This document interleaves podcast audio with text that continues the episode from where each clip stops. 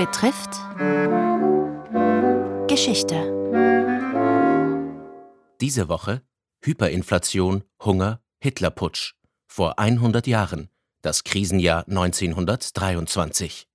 Heute der Einmarsch französischer und belgischer Truppen ins Ruhrgebiet und seine unmittelbaren Folgen. Berichtet von dem Historiker Peter Longerich. Ja, 1923 gilt ja als äh, Schicksalsjahr der Weimarer Republik. Und es ist eigentlich verwunderlich, wenn man sich das, die Sache von heute anschaut, dass die Republik nicht bereits damals zerfallen ist, sondern erst zehn Jahre später, 1933. Wenn man die Situation in den Nachkriegsjahren vergleicht oder mit Österreich, dann sieht man sehr viele Parallelen. Es gab eine Hyperinflation, es gab schwere innenpolitische Auseinandersetzungen, eine neue Staatlichkeit, neue Grenzen. Aber es gibt eine Sache, die Situation in Deutschland, von der in Österreich doch massiv unterscheidet, und das ist der französische, belgische Einmarsch ins Ruhrgebiet Anfang 1923. Was passierte war, die Franzosen waren davon überzeugt, dass die Deutschen die Reparationsleistungen, zu denen sie sich verpflichtet hatten, dass sie die tatsächlich nicht im vollen Umfang leisten wollen. Es gab da hohe Rückstände bei den Kohlelieferungen und sie haben nun es unternommen, sich diese ausstehende Kohle sozusagen im direkten Zugriff zu holen, indem sie das Ruhrgebiet besetzt haben, militärisch besetzt haben.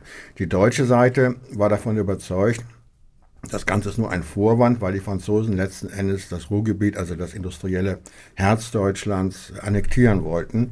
Aber es scheint so zu sein, dass die Franzosen tatsächlich dort einmarschiert sind, weil sie einen realen Bedarf an Kohle hatten. Ihre eigenen Bergwerke waren durch die Deutschen weitgehend zerstört worden im Krieg und sie brauchten diese hochwertige Rohkohle für ihre Stahlverhüttung. Und auf der deutschen Seite setzte sich nun sehr schnell die Idee des passiven Widerstands durch. Das heißt, dass einfach die deutschen Beamten, aber auch die Zivilbevölkerung keinerlei Anweisungen positiv beantworten würden. Und das führte nun schnell dazu, dass sich die Situation zuspitzte. Es stellte sich schon nach wenigen Wochen heraus, dass die Franzosen einfach am längeren Hebel saßen. Im Grunde genommen ist die äh, damalige Regierung unter dem Kanzler Kuno mehr in den passiven Widerstand reingeschlittert, als dass sie ihn selbst planvoll vorbereitet hätte. Hinter dem passiven Widerstand stand vor allen Dingen zunächst mal die Rohindustrie, die Schwerindustrie, die versuchte, ihre Zechen äh, von dem französischen Zugriff zu bewahren. Aber das Entscheidende war, dass der Widerstand getragen wurde, im Wesentlichen von den Gewerkschaften, vor allen Dingen natürlich von den Bergarbeitergewerkschaften, aber auch von den Eisenbahnergewerkschaften.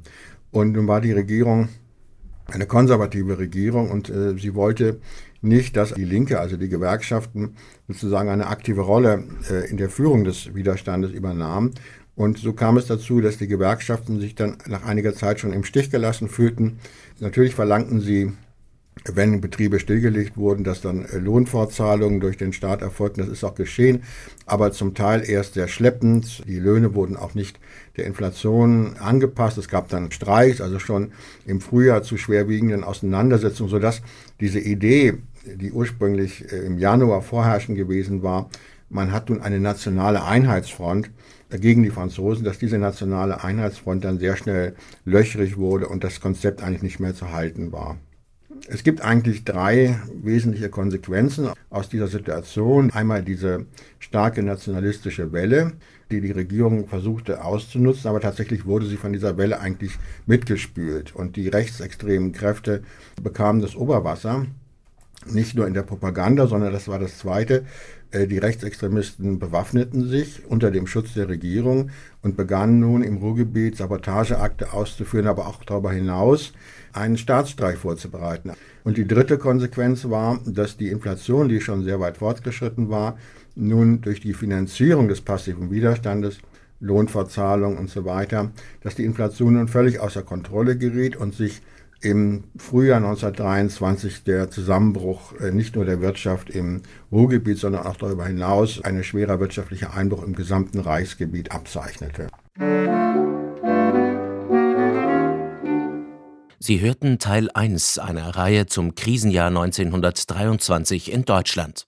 Es berichtete der Zeithistoriker und Sachbuchautor Peter Longerich. Redaktion Robert Weichinger.